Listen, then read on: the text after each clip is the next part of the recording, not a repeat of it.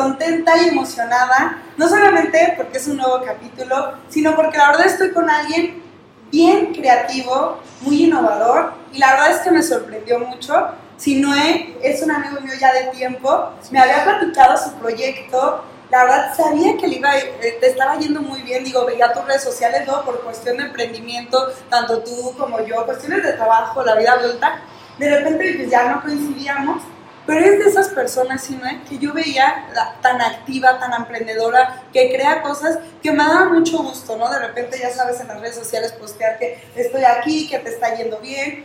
Yo la verdad no quisiera contarles tanto de ti porque me gustaría que tú nos platiques.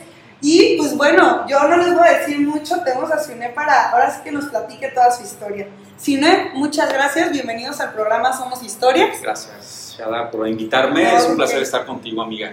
No, y quiero que me cuentes quién es Sinoe. ¿Quién eres? A ver, cuéntanos qué haces. ¿Quién eres humanamente, profesionalmente? Ya, ya, bueno, pues te comento, Shadai. Todavía lo estoy descubriendo, es algo que, bueno, venimos descubriendo durante toda nuestra vida. Pero a la actualidad, este, yo soy nacido y originario de Santa Clara del Cobre, en Michoacán. Toda mi vida he vivido aquí en Santa Clara yo tengo 38 años, este, y pues bueno, desde pequeño empecé a ver la bella tradición de mi pueblo en Santa Clara del Cobre, y te quiero contar cómo empezó todo este gran proyecto. Este, cuando yo eh, era pequeño, mis papás proveían al artesano de materia prima. Eso me permitió conocer muchos artesanos aquí de la localidad de, de Santa Clara del Cobre. Yo tenía pensado, como todo joven, terminar una carrera, irme a, este, a, trabajar a una ciudad grande, en, una empresa importante, sin embargo no sabía lo que decía porque eh, una vez que tuve la oportunidad de poder conocer mi cultura, mi tradición y todo lo que es la, artesanía, pues me di cuenta que había un grande potencial, ¿verdad? Entonces me sirvió bastante, por supuesto, el relacionarme con los artesanos, con la gente de Santa Clara del Cobre, y pues bueno, Déjenme les cuento que Santa Clara del Cobre, eh, esta actividad es milenaria. Eh, desde la época de los purépechas eh, ya, se, ya se trabajaba lo que era la orfebrería en cobre. Fue por eso una de las causas por las cuales la cultura purépecha nunca pudo ser conquistada. Inclusive había, ellos eran contemporáneos, por ejemplo, de los aztecas. Sin embargo, ellos ya estaban adelantados en una tecnología que era la fundición y la orfebrería. Eso quiere decir que mientras, por ejemplo, este, otras culturas usaban, no sé, herramientas de obsidiana y, este, tanto artefactos para, para peleas y, este, armas prácticamente, eh, los purépechas ya usaban metal. Entonces era como que nosotros estábamos adelantados tecnológicamente y de ahí viene la tradición. Desde, hay vestigios aquí en Santa Clara del Cobre que los pueden conocer en el Museo Nacional del Cobre. Y después, en la llegada de los, de los españoles en la conquista, pues bueno, hubo, hubo una combinación de ambas técnicas, técnicas españolas y técnicas purépechas, que dio origen a lo que hoy en día es el trabajo artesanal de Santa Clara del Cobre. Oye, está padrísimo. Bueno, también les platico que poquito antes de entrar aquí con, con entrevista con Sinué, Daniel nos dio un recorrido por su taller. Yo estoy asombrada, yo estoy anonadada, la verdad, porque uno de repente ve los materiales. Uno de repente ve, tengo una pulsera preciosa que me regalaron aquí. Muchísimas gracias, está increíble. Y el collar tan padrísimo, todo lo que veo que está hecho con amor. Eh, me, me, comentaba también el director de operaciones aquí de, tu empresa, que un artesano es quien trabaja con las manos y con eh, la inteligencia, ¿no? Pero que un artista, que estás lleno de artistas totalmente, es quien trabaja con las manos, con la inteligencia y el corazón. Y la verdad es que no me duda porque de repente detrás de cada producto pues hay un proyecto, hay horas de trabajo y hay un, o sea, le dedicas una vida entera a cada cosa. Entonces, realmente es un artista y me da gusto que tú lo hagas. ¿Cómo comenzaste? O sea, ¿qué, ¿qué, fue lo que te motivó? Entiendo esta parte, ¿no? Que tus papás querían que tú estudiaras, pero ¿qué fue lo que te incentivó a ti? ¿Cómo iniciaste? ¿Cuál fue tu primer contacto con lo comercial, lo empresarial? ¿Cómo fue? Excelente. Bueno, pues eh, fue, todo se, se, dio de alguna otra manera. Eh, fíjate que yo había terminado de cursar mi preparatoria. Eh, yo fui muy honesto con mis padres. Les dije, oye, la verdad es que todavía no he decidido qué es lo que quiero estudiar. Fue entonces que, que yo les pedí una prórroga de un año para pues, decidir, qué es lo que cuál carrera, etcétera, etcétera. Sin embargo, en ese inter, este, eh, mis papás, ellos comercializaban materias primas para el artesano. Entonces les empecé a ayudar allí en su negocio. Y fue entonces que empecé a relacionarme con todos los artesanos aquí en Santa Clara del Cobre. Después llegó una persona este, buscando productos y, y, llegó con un catálogo ¿no? y, y, me dice, oye, fíjate que estoy buscando este, artesanos que me puedan cumplir, pero tengo un, un problema, ¿no? Le digo, a ver, cuéntame. Me dice, lo que pasa es que eh, estamos hablando de hace 20 años. Entonces me dice, yo les mando los pedidos a los artesanos y a veces la comunicación es muy compleja. Por ejemplo, este, les tengo que mandar vía fax los modelos, pero no, no, no pueden ver el color, ni cantidades, ni especificaciones así más exactas. Y por el otro lado, ellos me responden al tercer o cuarto día. Entonces fue ahí cuando yo identifiqué una oportunidad, porque yo ni siquiera lo, me había pasado por mi mente, pero identifiqué una oportunidad en la cual dije, oye, veo que tú traes un catálogo, me dice, sí. Le digo, ah, pues yo usas correo electrónico, me imagino. Me dice, sí, por supuesto. Le digo, ah, pues yo también uso. ¿Qué te parece si yo, este, mándame a mí las órdenes, yo te puedo apoyar en eso?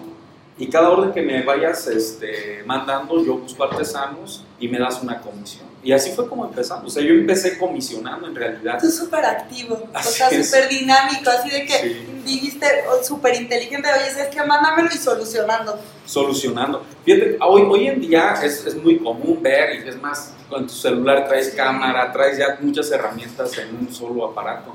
Sin embargo, hace 20 años, por supuesto que eso no, no lo veíamos. Inclusive este, después de que, de que eh, yo identifiqué esta oportunidad, dije, oye, ¿qué pasaría si yo compro una cámara digital? Me acuerdo que hice una inversión de 2.500 pesos en ese entonces. Eran las primeras cámaras digitales que, que habían salido al mercado. Este, era de 2 megapíxeles, imagínate. No, entonces se me prendió el foco y dije, así como el chavo, yo puedo hacer un catálogo. Entonces eh, armé mi catálogo, etcétera, etcétera. Me puse a investigar este, eh, un poco de eh, en dónde, cuáles eran los posibles lugares donde él, él, vendía. Yo me daba cuenta que él exportaba, por ejemplo. Entonces fue ahí donde yo empecé a buscar mis propios canales este, de distribución, empecé a contactar clientes y ¿Cómo al inicio... Perdón. Ah, bueno, empecé, empecé a investigar ¿no? cuál era la manera en que se exportaba, inclusive hice por ahí algunos diplomados en comercio exterior y eso me amplió mucho el panorama para yo poder este, pues, usarla o, o, hacerlo de una manera correcta. Y fue de la manera, empecé básicamente comprando y vendiendo. Después cuando me di cuenta que era un proyecto interesante, eh, montamos una tienda de exhibición con mercancía fiada. O sea, yo la verdad es que eh, sí creo en que puedes formar un, un proyecto sin dinero, porque eso, eso yo creo que eso es sí es muy importante, pero es más importante la idea de cómo lo vas a aterrizar. Claro. Y puedes conseguir pues socios capitalistas, hay, hay muchas maneras de conseguir. Sí, no, porque luego los jóvenes como que piensan que nada más puedes tener un negocio si tienes dinero, como que dicen, ah, es que no tengo la inversión y ya ahí se queda, ¿no? Y piensan que es lo único, lo, lo, o sea, la única herramienta y yo también creo y pienso igual que tú. Ah, excelente. Entonces, a ver, creas la idea, perdón, yo te... Sí. Bueno, y, y, y, yo me armé mi propio catálogo con mi cámara digital, etcétera, etcétera. Empecé a buscar clientes fuera, contacté este, compañías de logística y poco a poco fue creciendo esto a tal grado de que, bueno, eh, yo vi la necesidad de fundar un taller como tal porque de esa manera podíamos eh, tener un control más en las especificaciones de los productos, en las cantidades, etcétera, etcétera. Eh, porque déjame te cuento también algo que me sucedió. Durante todo este proceso, pues no todo es belleza, ¿verdad? Eh, perdí este cliente que tenía, eh, o sea, el, el chavo este que, el me comisionaba, o sea, lo perdí. Y lo, lo, lo, perdí porque este, a veces, o bueno, en ese entonces todavía el artesano no tenía bien clara la importancia de tener una calidad excelente, tiempos, forma. Tú sabes que la exportación es muy compleja. Entonces, desgraciadamente lo perdí, pero, pero creo que antes de una pérdida fue más bien ganar aprendizaje, ¿no? Y, y esos son de los retos que, pues, como este, empresarios debemos de enfrentar. Son parte de, de, todo, porque la mayoría de los empresarios te cuentan la parte bonita. Sí, exacto. Sin embargo, creo que también este, de algunos errores se tiene que aprender y es ahí donde más jugo hay para, para poder tú este, aprovechar ese conocimiento. Sí, claro. No, y de hecho yo creo que las áreas de crisis, como actualmente las estamos pasando en todo el mundo, que es algo que platicamos también antes de iniciar este, la, la entrevista, son totalmente áreas de oportunidad. Al menos yo personalmente, en mis áreas de mayor crisis o de fracaso, si así lo queremos llamar, son donde he obtenido más madurez y más aprendizaje. Y que al día siguiente agradezco eso porque si no yo no sería la persona que soy ahorita. Y yo creo que es el caso. Pero a ver, yo quiero que me cuentes por qué lo pierdes, se va por estas informalidades con los artesanos y cómo fue que empezaste girando y todo, o sea, y luego... Ya, este, me di cuenta de la importancia de fundar un taller para llevar el control este, de tiempos, de especificaciones, etcétera, etcétera, y cumplir con todos estos estándares de la exportación. Y pues básicamente empecé eh, en un lugar, un taller pequeño que anteriormente habían usado mis tíos, eh, pero ellos dejaron de trabajar la artesanía de cobre y ese lugar era de mi abuelo, entonces me dijo, pues ahí está el taller, hijo, tú, este, martíllale y ahí enséñate.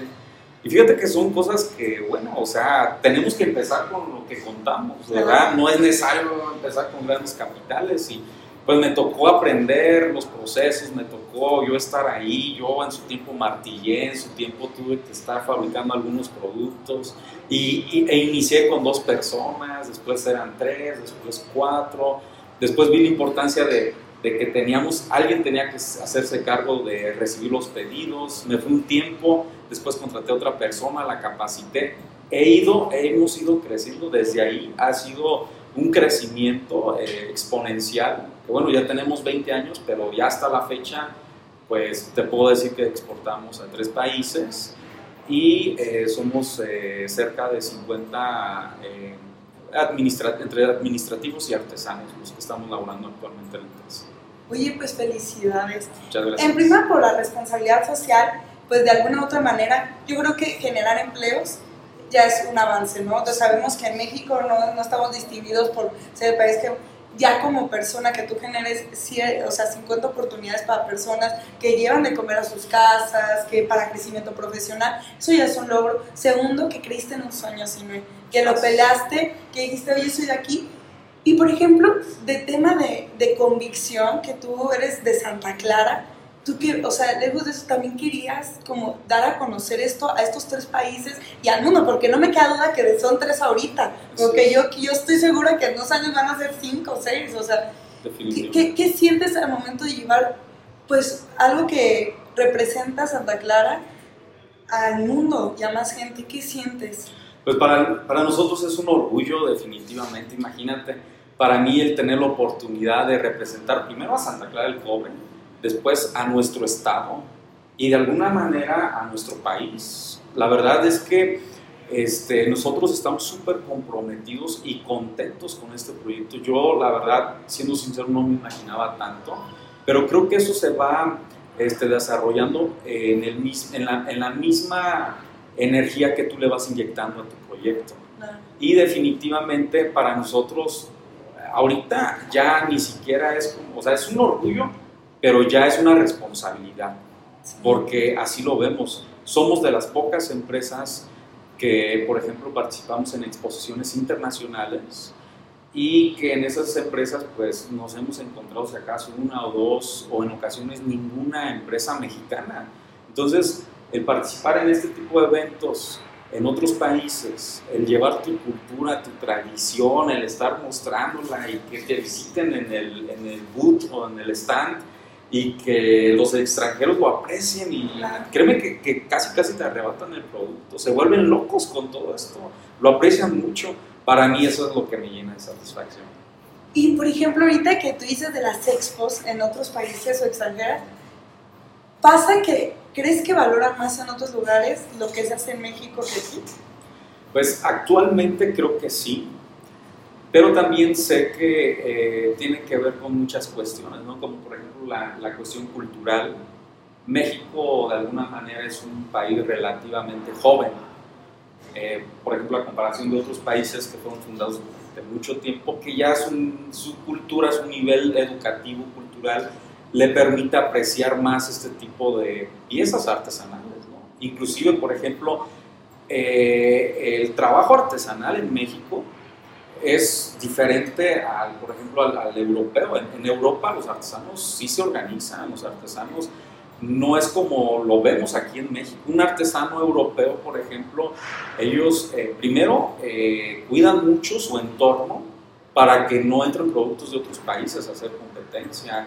Dos, lo aprecian tanto que ellos, ellos, ellos viven como artistas. Y eso es una de las cosas que nosotros estamos luchando aquí en México para que, todos los mexicanos cambiemos esa idea, porque aquí en México, o sea, desgraciadamente todavía no tenemos esa cultura, tenemos que empezar a, a, proponerla, una cultura donde no nos vean como, este, ah, pues es alguien que se dedica a hacer muchas, y hay muchos artesanos y venden en los mercados, no, o sea, el mismo artesano tiene que primero apreciar su propio trabajo y a partir de ahí, si ellos no se la creen, nadie más les va a creer.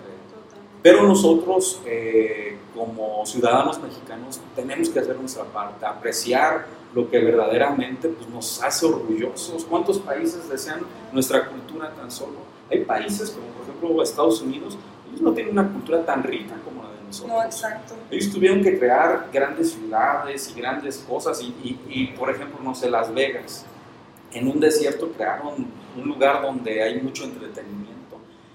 Ellos hubieran haber querido tener un pretexto como el nuestro, cultural, para pues, dar a conocer eso al mundo. Creo que es tiempo que como mexicanos nos pongamos las pilas en ese aspecto. Sí, totalmente. Y es que, como tú le dices, es un tema total de cultura. Oye, y en este proceso de estos 20 años que llevas pues creando tu empresa, ¿cuál es, que me marques dos momentos que han sido los más difíciles y que tú crees, consideres que fueron las etapas de mayor crecimiento. Ya, pues la verdad es que las crisis. Hemos, hemos este, tenido como empresa este, dos crisis y fue una lo del evento de las Torres Gemelas, por ejemplo. Nosotros eh, ya estábamos exportando, eh, creo que el 90, 98% de la fabricación de la empresa era exportación. Entonces imagínate que de pronto se detiene, por este evento se detienen las ventas. O sea, de, estar generando ventas semanalmente, mensualmente, se detiene yo recuerdo que se llegó a detener como hasta en un 70, un 80%. Bajaron las ventas. Entonces, eso definitivamente hace que primero empieces a ver lo que no estás haciendo bien después te da la pauta para reinventarte.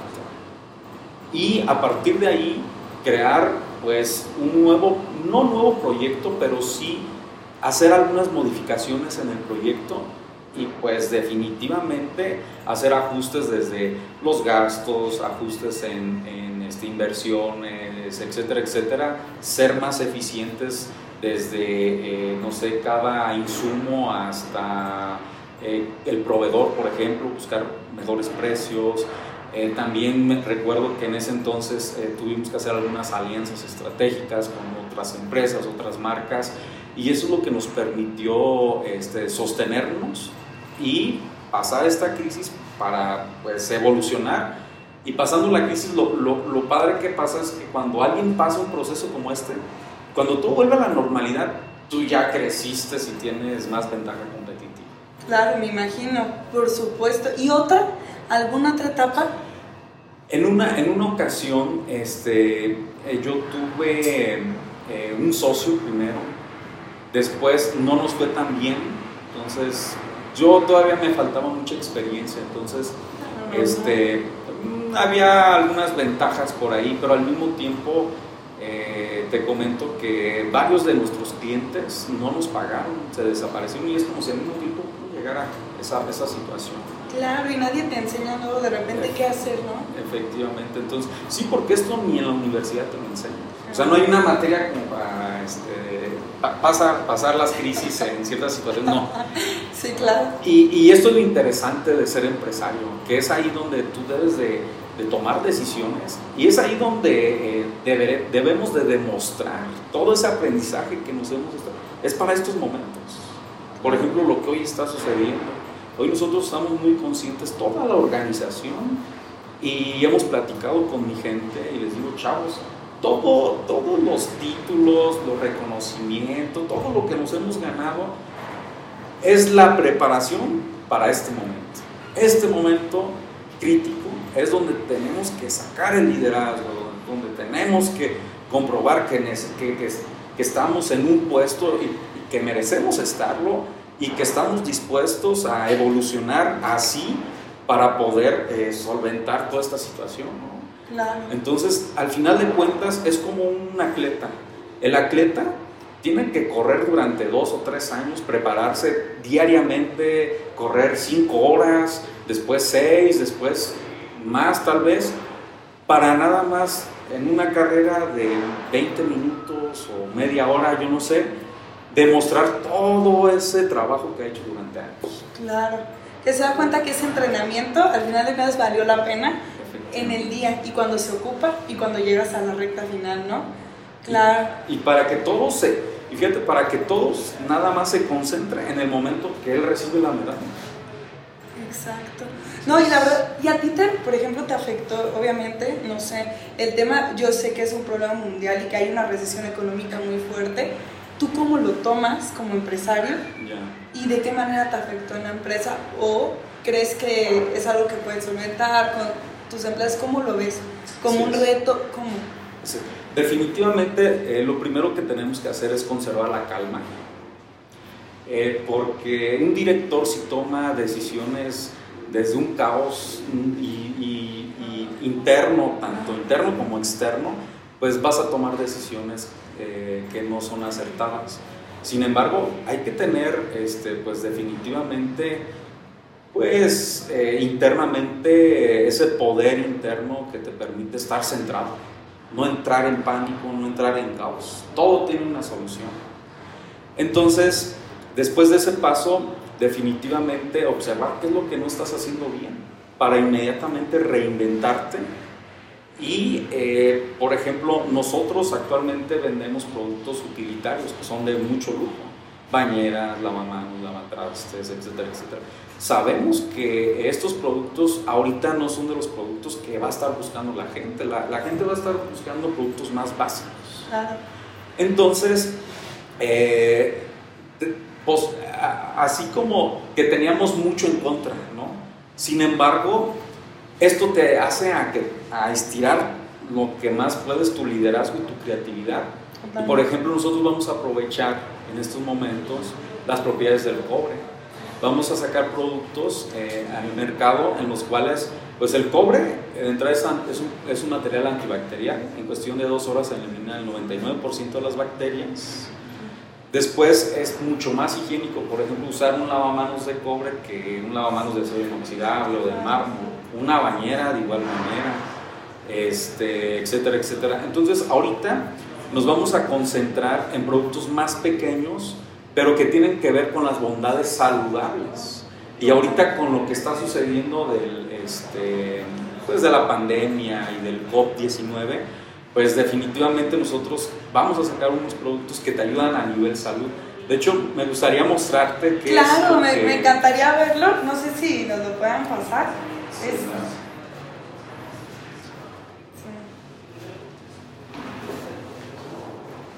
Bueno, Shadai, pues te quiero presumir, esta es la, la línea bienestar. Y bueno, bienestar, ¿por qué bienestar? Como te comentaba, el cobre es antibacterial, elimina el 99% de las bacterias. Y por ejemplo, el hecho de que tú uses un termo como estos, viertas agua y lo dejes durante cuatro horas, el agua absorbe, las propiedades del cobre. Entonces, cuando tú te tomas el agua, te limpia todo el, sistema digestivo. ¡Oh, Está increíble. Para los que nos encanta cuidarnos, Yo la verdad es que me cuido muchísimo. Yo toda mi vida de que ejercicio, de que comer bien, de hecho yo soy vegetariana toda mi vida en disciplinas budistas, bueno, te diré, está increíble, ¿eh?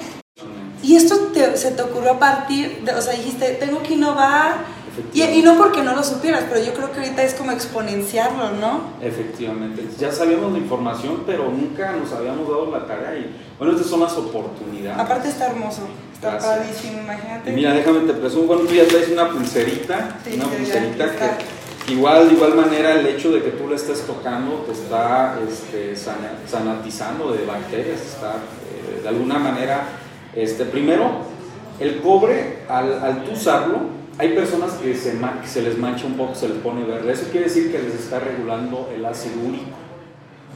Entonces, es bueno que te manches, sí, porque ya te está sacando todas las impurezas y toxinas de, tu cuerpo.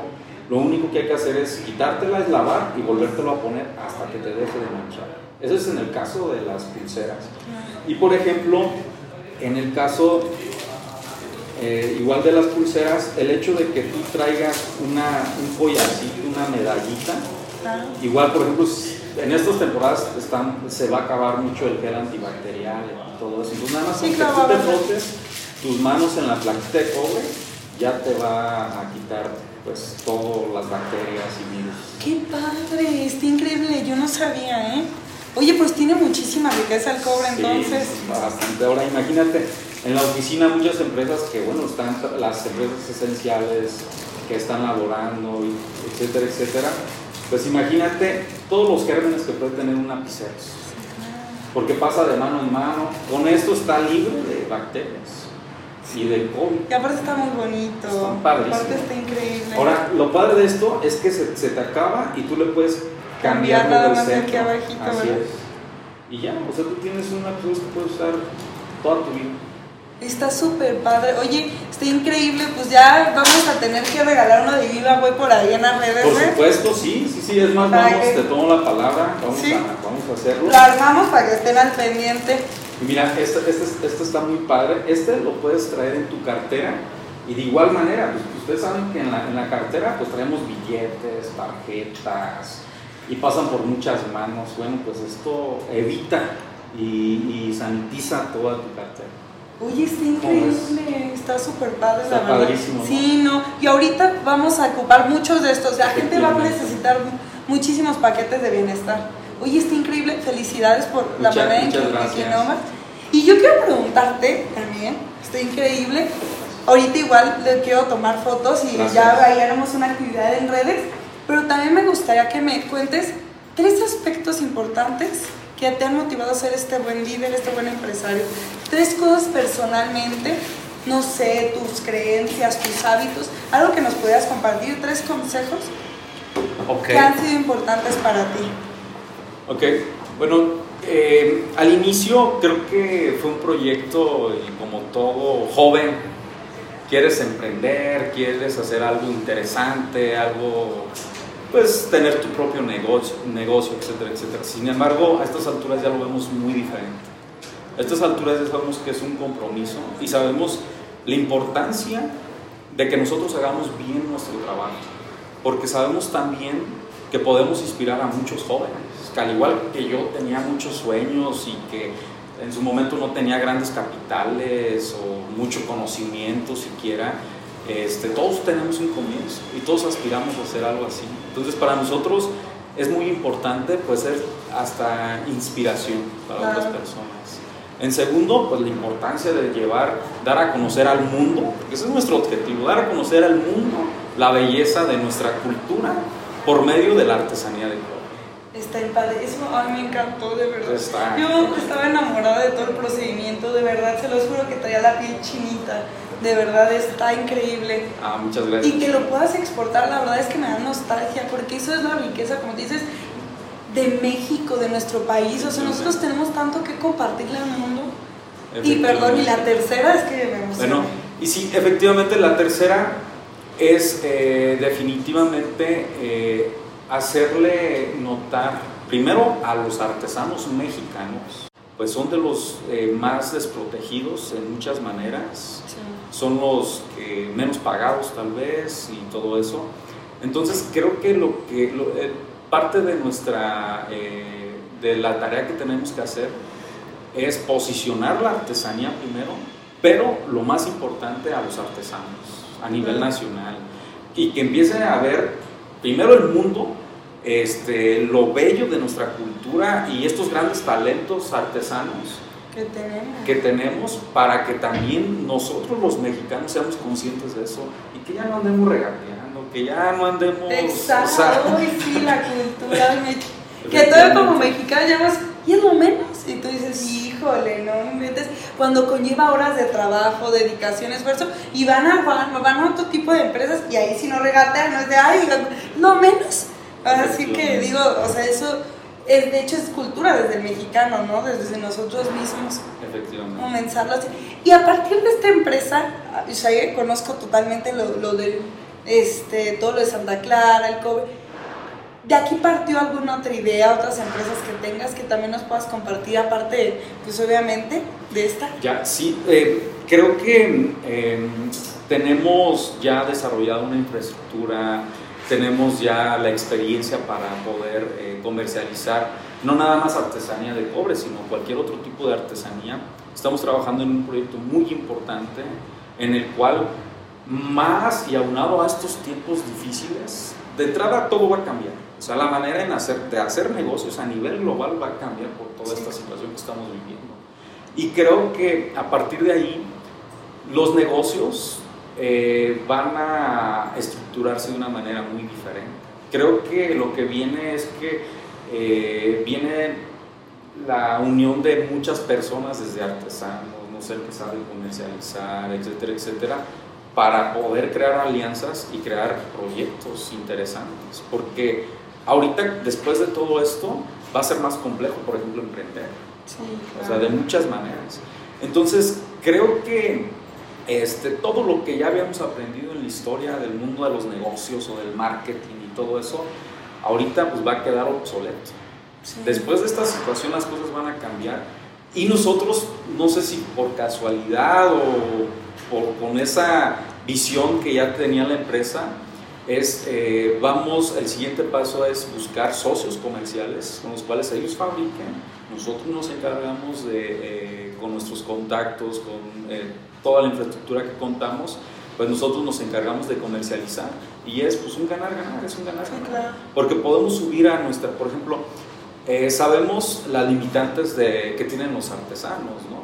Para poder exportar hay que contar con permisos, hay que contar con una buena estrategia. Ese es un camino que nosotros ya recorrimos y que ya lo tenemos bien comprobado y ensayado. Entonces es decirles, hey, vénganse, súbanse a nuestro barco y todos vamos a ganar. Ay, eso es increíble. Un trabajo en conjunto. Yo creo que ahorita es un momento que se ocupa mucha solidaridad y que se ocupa que salgamos a relucir nuestros valores. Qué padre que lo estés viendo así. Y de manera humana, personal, si no es como persona, como humano, ¿qué esperas de esto? ¿Cuál es tu objetivo? ¿Trascender? Eh, no sé, familia, no familia. cómo te ves de aquí a cinco años y cuál es tu objetivo? Muy buena pregunta. Por supuesto, este, casado, con hijos, me visualizo también eh, ya estando contando con estos proyectos. Imagínate que, por ejemplo, nos podamos juntar tantos artesanos posibles que esto lo podamos hacer a, nivel nacional y que nosotros en un futuro pues, seamos, no sé, un parteaguas, ¿no? En la parte artesanal. O sea, yo sí tengo muy claro que tenemos que dejar huella en lo que es artesanía a nivel nacional, mexicana, no nada más de cobre, sino artesanía mexicana. Con un proyecto tan ambicioso y tan grande que podemos dar, podamos dar a conocer nuestra cultura y nuestra artesanía a nivel mundial. Y otro objetivo a nivel personal, pues es definitivamente, yo me veo más desde la parte más humanista, ¿no? más estar ya trabajando en cosas más interesantes que ganar dinero, que pues sí, a todos nos sirve de alguna otra manera, pero... No es lo más importante, ¿no? Creo que hay cosas mucho más importantes y que hoy este, toda la humanidad nos vamos a dar cuenta, nos vamos a dar cuenta de lo verdaderamente que importa, o sea, tenemos que dar cuenta de que tal vez no hemos estado haciendo las cosas como humanidad tan bien porque ya es insostenible, por ejemplo, esa parte voraz de que ves a, otros que, a otras personas, otros empresarios que se dedican a lo mismo que tú y lo que te dice la teoría que este mundo, este sistema te pinta es, es que tú tienes que competir y tienes que ser competitivo y tienes que tener más ventajas competitivas y tienes que deshacer a la empresa. O sea, no, tenemos que cambiar nuestra mentalidad. O sea, la manera no es estar chocando entre nosotros. Aborazados. Ni, ni, estar aborazados, ni yo soy mejor empresario que tú. O, Para todos hay. Efectivamente. Y, y, tenemos que partir de ahí, de verdaderamente sí hacerlo desde el corazón y hacerlo de manera más igualitaria para todos. Para todos, claro. Y esto tiene que ver también, yo te aseguro que después de esta situación, vamos a, toda la humanidad va a ser más sensible en escoger verdaderamente líderes que nos gobiernen. Totalmente. Pero no líderes que nos digan un bonito discurso. Claro. Que tengan la capacidad. Tengan la capacidad, tengan la integridad. O sea, necesitamos líderes que tengan la integridad. Porque de nada nos sirve.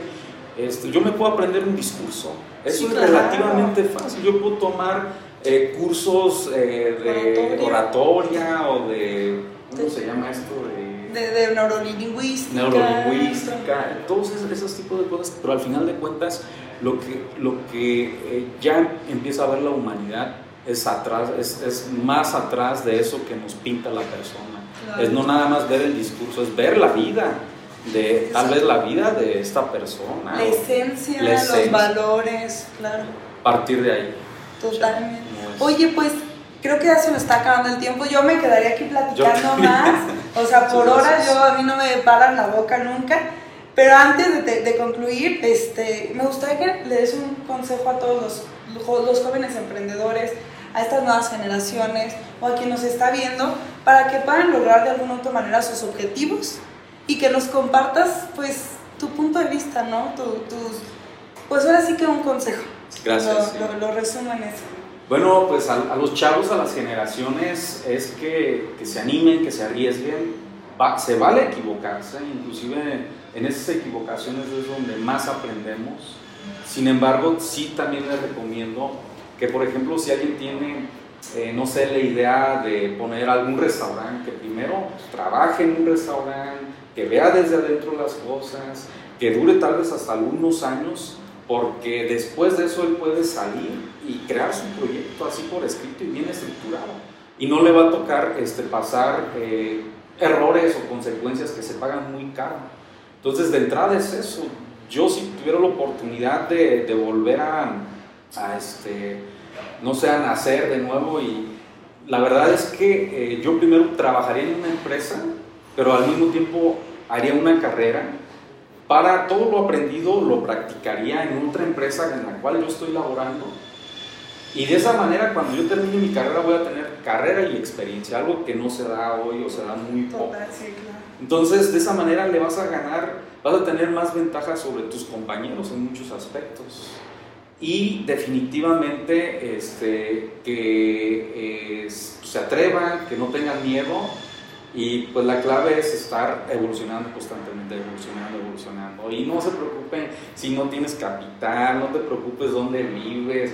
Yo soy un chavo de Santa Clara del Cobre, donde muchas personas no hubieran podido ver muchas oportunidades, pero ah. la verdad es que las oportunidades las tenemos enfrente. Y, México es un país tan rico en todos los aspectos que, bueno, ¿qué les puedo decir? Claro, yo creo que también las oportunidades nos las generamos nosotros mismos. Así es. Y ahora sí que no se necesita dinero, no se necesita nada material. De hecho, cuando nos vamos de este mundo, nada nos llevamos, más que la experiencia, la creencia y el creer en nosotros mismos. Si no, muchísimas gracias. Gracias, Shara. Un placer que estemos aquí. Muchas gracias. Hasta luego.